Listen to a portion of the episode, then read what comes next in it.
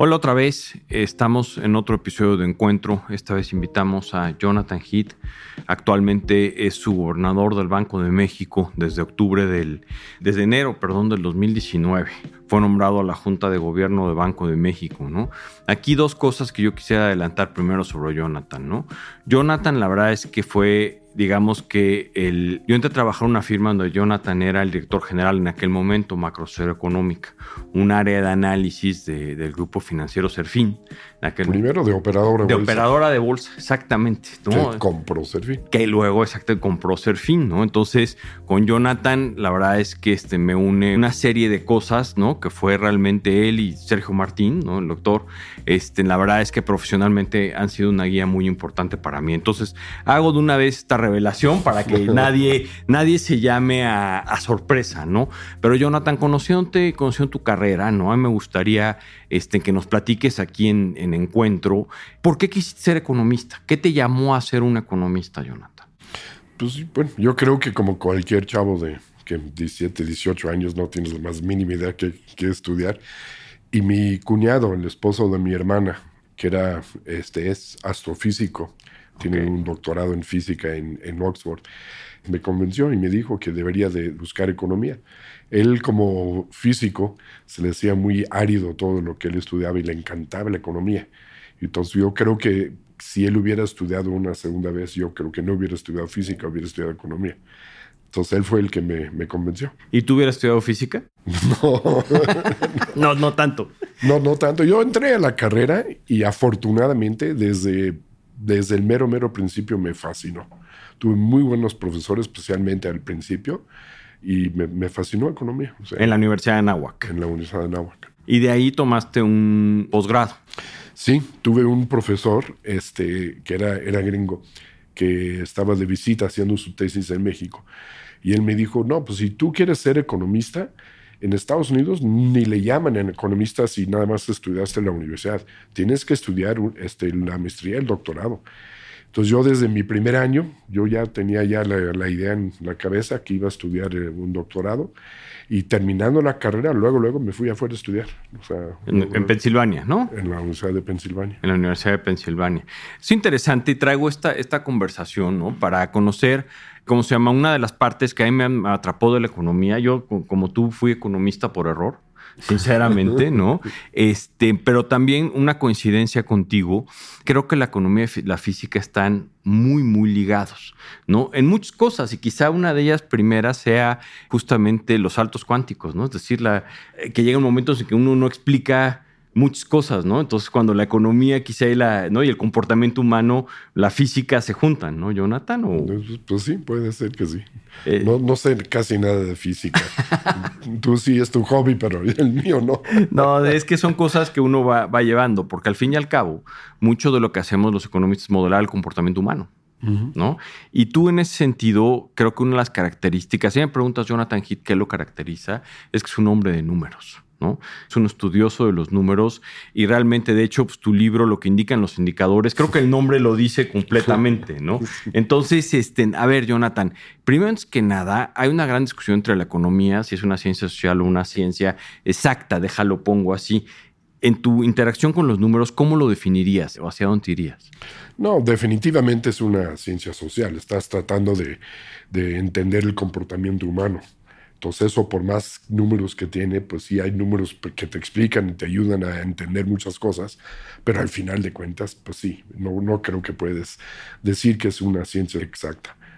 Aunque cuando sacamos nuestras proyecciones de inflación le ponemos hasta con puntos decimales, ¿no?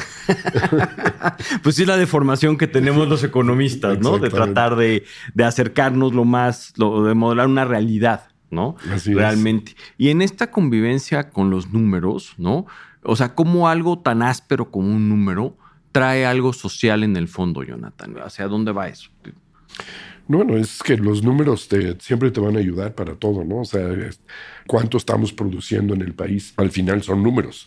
En el hogar, cuánto estamos consumiendo, pues al final de cuentas son números. Entonces, usted, los números te ayudan mucho está, explicar pues, todo este tipo de cosas que está, como economistas cotidianamente estamos tratando de entender. Te en dan el contexto. Pues sí, te dan, el contexto, este, en el caso de políticas públicas, la efectividad de una política pública, ¿no? Justamente cuáles son los impactos que tiene. Pero aquí siempre hay una gran tentación, y me acuerdo de las pláticas cuando estaba estén empezando, ¿no? Que estén, de alguna manera todos sabemos, los que hemos hecho econometría, sabemos que un número lo puede exprimir hasta que te diga lo que tú quieres oír, ¿no? ¿Cómo tratas de dejar que eso no suceda? O sea, que realmente que el número te diga no lo que oír, sino o sea, interpretar. O sea, ¿qué es lo que haces ahí? ¿Cómo decantas esa, esa visión, Jonathan? Pues primeramente, digo, mi origen sí me metí mucho en toda la parte de econometría, especialmente cuando existían los modelos macroeconométricos de gran escala y eran realmente fascinantes, y sí, pero al final de cuentas podías ahí meter este, lo que quisieras. Pero ya después me fui concentrando mucho más en los indicadores y exactamente qué entienden los indicadores. Entonces yo creo que justamente el libro trata de ir atrás de cada indicador para saber exactamente de qué estás hablando. Porque como he visto muchos economistas de repente hablan y escupen números y todo, y pensando que saben realmente pues, lo que está diciendo ese indicador cuando pues, a veces no. Por ejemplo, en construcción, hay tres indicadores de construcción que produce el INEGI y cada uno te dice algo diferente, pero al final es la construcción y todo el mundo utiliza los tres como si fueran indistintos, pero cada uno te está diciendo algo, diferente. Entonces tienes que meter detrás de cada indicador para como que tratar de realmente entender qué te dice ese indicador y que no te vayas con la finta. O sea, lo primero para hacer un buen modelo econométrico, no solo tener el concepto económico de lo que es modelar, por decir así, sino la pureza de datos. ¿no? O sea, realmente hay un proceso anterior antes de fabricar un modelo que es justamente la integridad de los datos, ¿no, Jonathan? Sí, y entender este, un poco qué es lo que estás al final de cuentas queriendo modelar.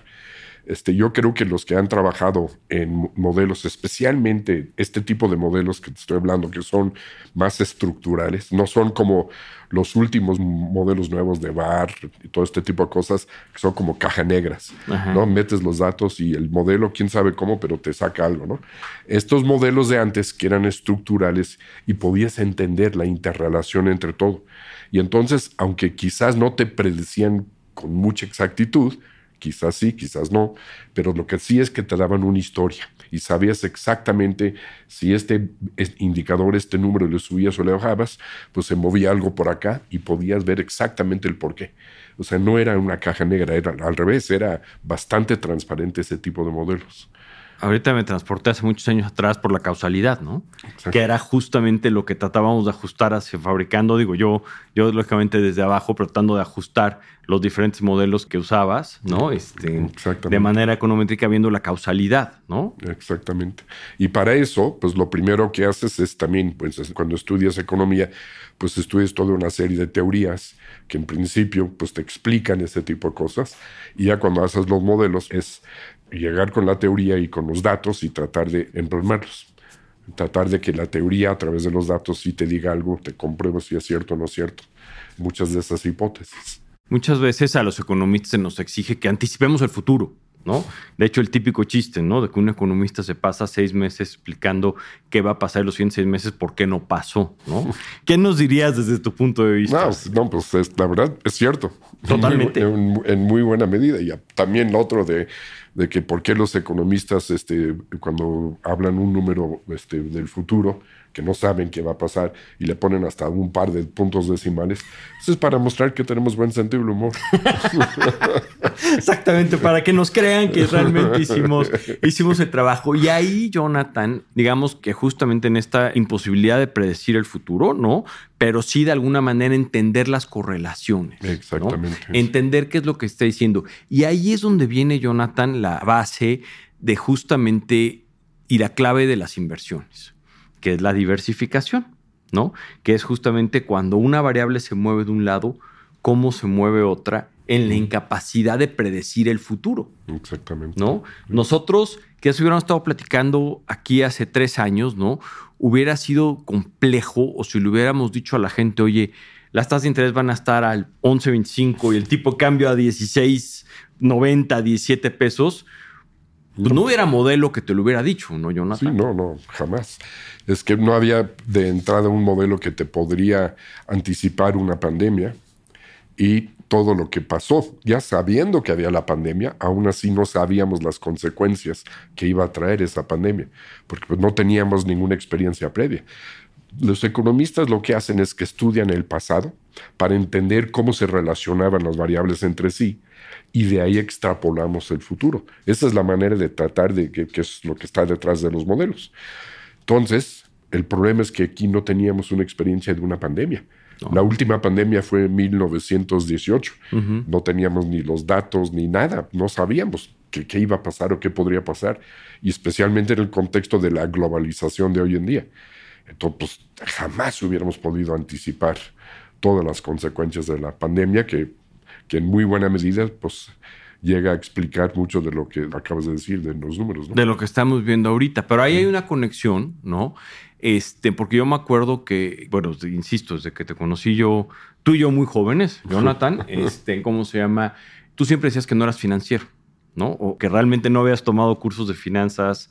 Pues sí, la, la carrera de economía, cuando yo lo estudié, no tenía ni una sola materia de finanzas, ni una. Entonces, este, pues todo el mundo piensa que un economista es un financiero casi por automático. Pues hay muchos financieros saben mucho de economía, pero no necesariamente al revés. No, no. Entonces yo nunca me metí, digo, aunque trabajé en varios bancos y todo, pues siempre era un economista trabajando en un banco. No era un banquero, ni un financiero, ni nada, ¿no? O sea, sí son dos carreras muy relacionados, pero sí son diferentes. Y justamente le acabas de poner al punto, quería hacer, Jonathan, traer lo que es justamente donde se juntan la economía y las finanzas. O pongámoslo así, porque yo siempre digo, yo de finanzas sé poco. De lo que sí sé y estudios de inversiones. Y a eso me dedico, ¿no? Entonces, habiendo dicho eso, justamente, y por eso que te saco el concepto de diversificación, ¿no? Porque como no sabes qué va a pasar, más vale tener ¿no? Y entender qué le está pasando a tu portafolio. Cuando se rompe, por ejemplo, el periodo más difícil que yo he tenido profesionalmente administrando portafolios es cuando las correlaciones hacen uno. Es decir, que todo se mueve para el mismo lado, que es lo mismo que nos pasa a los economistas, ¿no? Cuando de repente, ¿no? Todo se va para el mismo lado. Y ahí no puedes diversificar. Ahí no hay diversificador correcto. Y eso en mi experiencia ha pasado, en 30 años que tengo haciendo esto, ha pasado dos veces. Un periodo muy corto a final del 2018, que fue una tendencia mundial, ¿no? Y el 2022. El 2022 prácticamente todas las variables financieras, los indicadores, de alguna u otra manera hicieron una correlación muy cercana a uno. Por eso ha sido de los años más difíciles para los que hacemos inversiones. Interesante. Sí, no, es que, es que esa parte es padre porque al fin y al cabo, y ahí es donde está la intersección a lo que nos llevaba Jonathan, entre un, economista y alguien que hace inversiones, ¿no? Como lo que vas es tratas, y muchas veces lo que se dice es, al momento de hacer inversiones, hay que hacerlo de manera institucional, claramente de una manera fiduciaria, se lo está haciendo de una manera fiduciaria. Claro. Pero justamente sacar el estómago de las decisiones, ¿no? Así es, sí, sí, sí. Exactamente. Y eso solo te lleva al estudio de los datos y también estén tratando de aislarte del ruido que se va oyendo, ¿no? Sí, creo que la carrera de economista te da para muchas cosas y puedes ir para muchos lados. Y una de las cosas que te da es este, como entiendes muchas cosas que están muy cerca de las finanzas, da, es muy fácil brincarte de la carrera y especializarte en finanzas.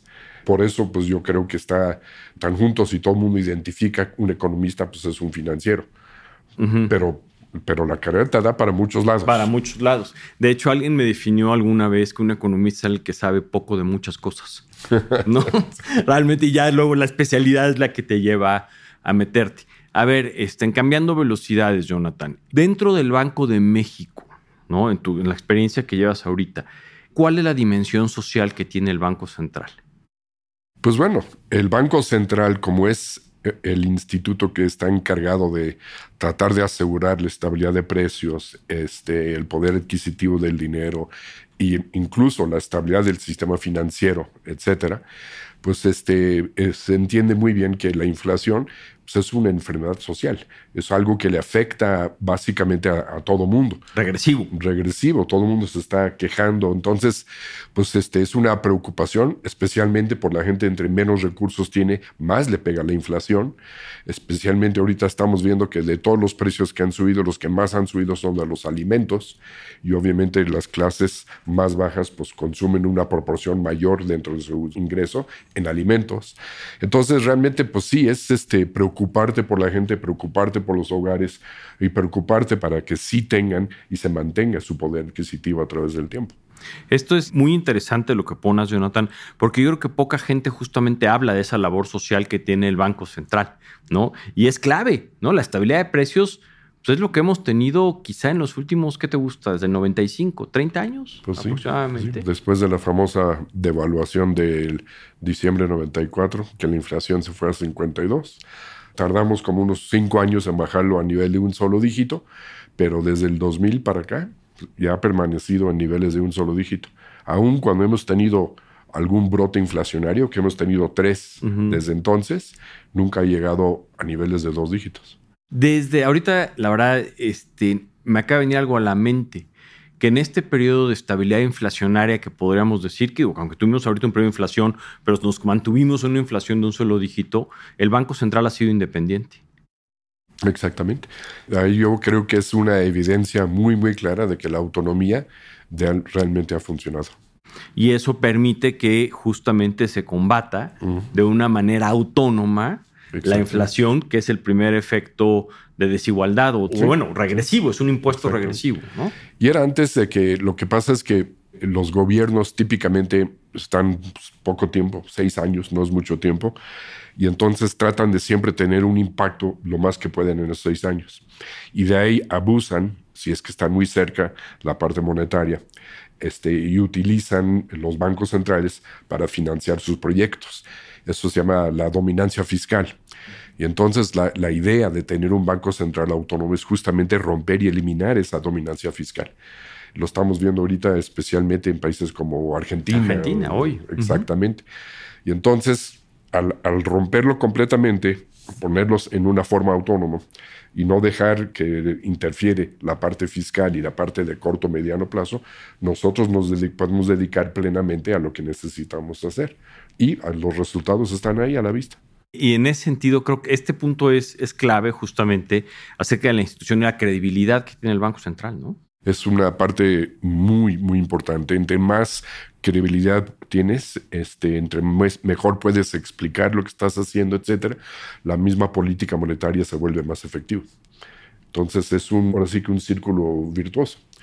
Y en ese sentido, Jonathan, una de las partes más importantes justamente la comunicación que tiene el Banco Central hacia los mercados, hacia, ¿no? Cuando vienen, pues la semana pasada tuvieron junta, vino el comunicado, esa parte de la comunicación es clave, ¿no? Para, que el mercado justamente no solo te crea, sino entienda hacia dónde crees que vas, ¿no? Exactamente. Yo acabo justamente de escribir un artículo en ese tema, este, claridad y transparencia en la comunicación de la política monetaria. O sea, todo el papel de por qué es bien importante. Hace 20, 30 años, este, muchos dichos, ¿no? Alan Greenspan decía, este, bueno, después de explicar algo, bueno, no sé si quedó claro y si sí, pues es que no me expliqué lo suficiente. o también decían, Miguel Mancera decía que bueno, el nivel de las reservas internacionales nada más se da a conocer tres veces al año y se me hace mucho. y ahora es completamente al revés. Ahora, por ejemplo, el nivel de las reservas la damos a conocer cada semana. Cada semana. Este, y pues estamos tratando de comunicar y que nos entienden mejor. Ya no es ese lenguaje muy rebuscado que se usaba antes. Ahora lo tratamos de eliminar por completo y tratamos de ser lo más claro y transparente posible. Yo recuerdo en ese sentido, ¿no? Justamente pues, trabajábamos en la misma empresa cuando vino la devaluación y me acuerdo que decíamos, uno de los diagnósticos que había era la falta de ahorro interno que tenía México. ¿No? Digo, dentro de todo un contexto mucho más complejo que exclusivamente la falta de ahorro interno. En este momento México tiene una base de ahorro interno impresionante, ¿no? Con las Afores. Con los Afores, definitivamente. Eso es algo que no existía antes y y ahora todo ese dinero que tú pagabas al Seguro Social y ahora aparte se va al Afore y ahí, ahí está guardado.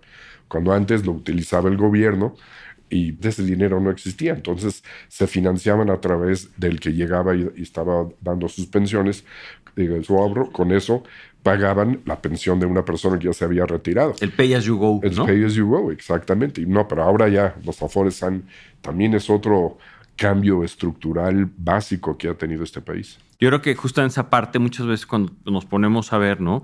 Justamente tienes casi 20 puntos de ahorro interno en las Afores, 11 puntos en los fondos mutuos del PIB. Sin embargo, algo que es muy importante, a pesar de que los Afores han crecido y, así es una base muy sólida de un ahorro que ahí está, todavía falta mucho es muy, muy por debajo de lo que se necesita hacer.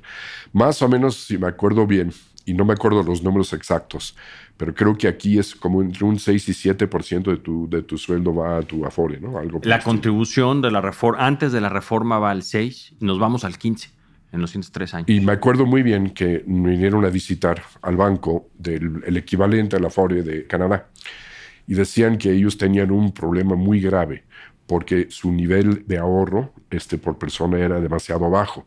Era únicamente, creo que era como lo doble de nosotros, ¿no? Como 13, 14%. Y decían que necesita ser mucho más. Y yo, nada más me quedé, sí, imagínate, ellos están en el 12, 13 y se están quejando y nosotros estamos en el 6-7, pues definitivamente necesitamos ir a ese 15 o posiblemente hasta más. Sí, que es justamente lo que hizo la reforma del 2020, ¿no? Justamente ir de manera paulatina llevándonos hacia el 15% de contribución, que eso, como decimos internamente, va a atacar de raíz, ¿no? No quiere decir que sea la solución, pero ataca de raíz el problema silencioso del retiro, ¿no? Exactamente. Sí, y también la otra es estar como quizás es algo que se necesita enseñar ya a nivel de la escuela, a nivel de cultura. Necesitamos más cultura económica financiera este, detrás para saber la importancia de ahorrar porque en el Afore es un sistema que te están forzando a ahorrar. Es correcto. Y lo que pues uno debería de pensar que no, pues ¿por qué me tienen que forzar? Algo que yo debería de poder hacer por mí mismo. Y todavía la gente llega a su edad ya de viejo para retirarse, no le alcanza y le echa la culpa al gobierno. No, espérame, pero tú pasas toda tu vida consumiendo muy bien y divirtiéndote y todo y nunca ahorraste, ¿va? Pues es tu propio problema también, en muy buena medida. No, definitivamente, y por eso justamente creo que nosotros en ese sentido el esfuerzo que hacemos mucho es de decir a la gente que el retiro es un problema personal. Exactamente. No es de tu familia, no es de tus papás, no es de tus hijos, no es del gobierno es una decisión activa que debemos tomar todos, sabiendo que vamos a llegar o esperemos llegar a esa etapa adulta donde pues, la parte productiva va a estar, o sea, pues ya, ya no vas a estar productivo, ¿no? Exactamente ya vas a estar este, en otra etapa. Y quitar un poco esa mentalidad de que, no, pues yo cuando sea grande mm, quizás no me alcance para mi pensión, pero para eso tuve hijos, para que mis hijos me mantengan, ¿no? Exactamente, que eso es tremendamente injusto con los que nos vienen, este, ¿cómo se llama? En las generaciones, en las generaciones de abajo, ¿no? Entonces, este, a ver, ya repasamos un poco justamente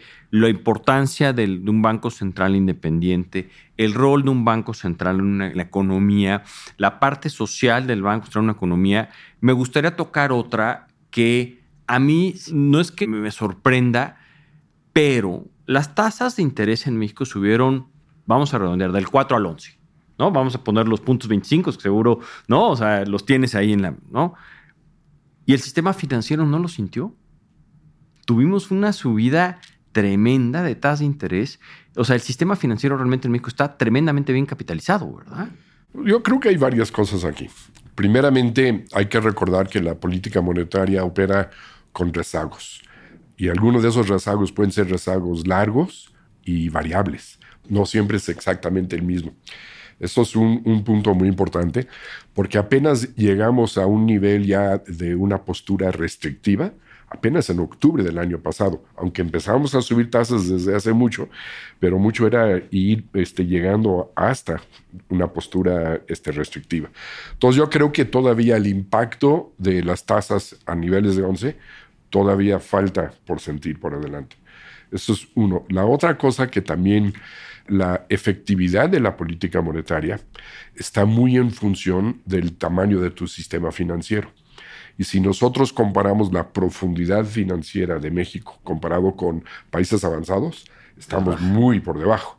Pero no nada más eso, sino estamos por debajo de países como Brasil, Perú, Chile, Colombia, o sea, muchos de nuestros pares con los cuales siempre nos están comparando. Eso te, te va a decir que la penetración crediticia también va a ser bajo. Y lo es comparado con muchos otros países. Y eso tiene mucho que ver con el tamaño de nuestro sector informal de la economía y la baja inclusión financiera que tenemos.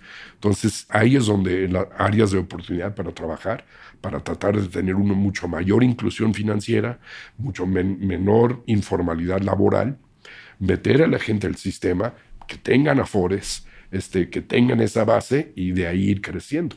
Y la misma política monetaria va a ser mucho más efectivo en la medida en que podemos lograr eso. O sea, necesitamos algo más en tanto a penetración financiera, ¿no? y eso definitivamente pues, tiene que ver con los niveles de formalidad de la economía. Todo está conectado. Todo está conectado en esa parte. ¿Hay algo que tú darías como un consejo para la gente que se dedica a ver los mercados financieros, a estar entre los mercados financieros? Digo, tu carrera muy larga, sé que no eres financiero, pero eres un observador. ¿no? Y eres un participante del mercado. Entonces, ¿algún consejo que darías por ahí, Jonathan? Pues no sé, yo creo que es siempre un poco lo por donde empezamos y es entender más a fondo los indicadores y no simplemente echar un número por ahí sin realmente saber qué exactamente hay detrás el ejemplo que di de, tres diferentes este, números para la construcción, cada uno dice algo diferente y de repente un número puede subir y el otro baja y hablamos como si fueran exactamente los mismos datos, ¿no? Entonces hay que entender qué hay detrás de cada uno de estos indicadores, qué es lo que realmente nos está diciendo, incluso hasta cómo se construye también puede ayudar. No necesariamente tienes que saber todo el algoritmo de cómo se construye cada indicador tampoco, pero sí entender mucho más de lo que hay atrás de cada uno de estos números. Realmente irnos atrás del número, realmente para tomar decisiones de, inversión o decisiones de ahorro o lo que sea. Incluso decisiones cotidianas, hasta de consumo. En vez de comprar algún tipo de bien duradero, quizás hay que comprar otra cosa o lo que sea. O también la cuestión intertemporal, cuándo hay que comprar algo, también es, este, es muy importante son muchos, muchos, muchos factores. Sí, porque ahí yo creo que nosotros los que tratamos de alguna manera de hablar del retiro, competimos contra lo más difícil que es el consumo, ¿no? Exactamente. Porque nosotros vendemos no consumo. ¿No? Vendemos justamente o consumo intertemporal. Exactamente, consumo futuro. Exactamente. La posibilidad de consumir en un futuro. La posibilidad de consumir en un futuro, ¿no? Pero pues muy bien, Jonathan, pues muchísimas gracias. La verdad es que te agradecemos muchísimo este tiempo que nos hayas compartido, ¿no? A todos los que, los que nos siguen aquí en, Encuentro. Yo en lo personal te agradezco mucho y profesionalmente es un gusto, Jonathan. Muchas gracias. No, no, un, placer. Una charla divertida, diferente a lo, a lo normal, pero me encantó. Qué bueno. Muchas gracias, Jonathan. No, a ti. Muchas gracias, Sergio.